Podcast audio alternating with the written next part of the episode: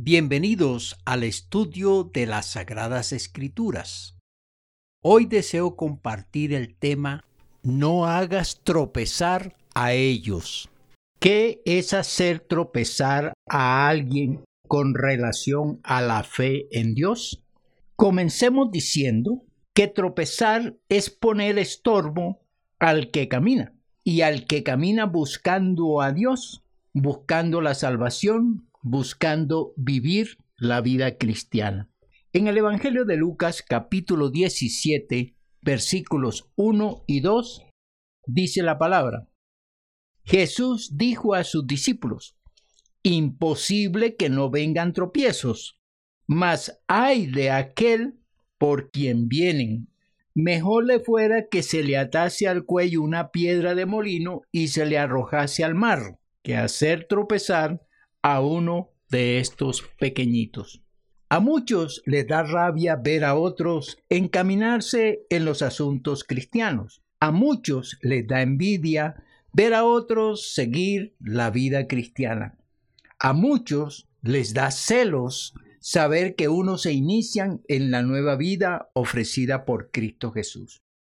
Estas emociones nacen en contra de los deseos e intereses de los que desean cambiar sus vidas, de quienes quieren conocer verdaderamente a Dios, de los que buscan alcanzar las nuevas creencias.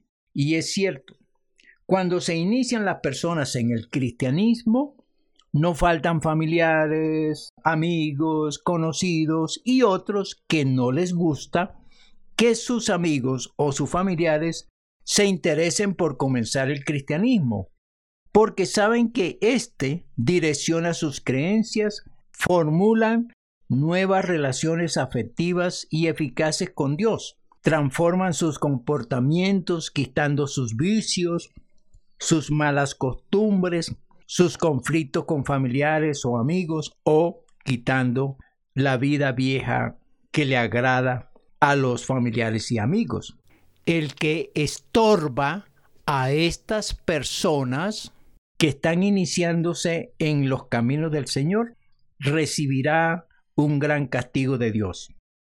Jesús advierte a los que intentan impedir a los nuevos convertidos desarrollar sus nuevas vidas. Ellos tendrán severas condenaciones que los harán sufrir, y ese sufrimiento empezará aquí en la tierra, y si no se arrepienten, seguirán después de muertos. El arrepentimiento es el llamado a quienes tienen las inclinaciones de impedir que otros lleguen a Cristo Jesús.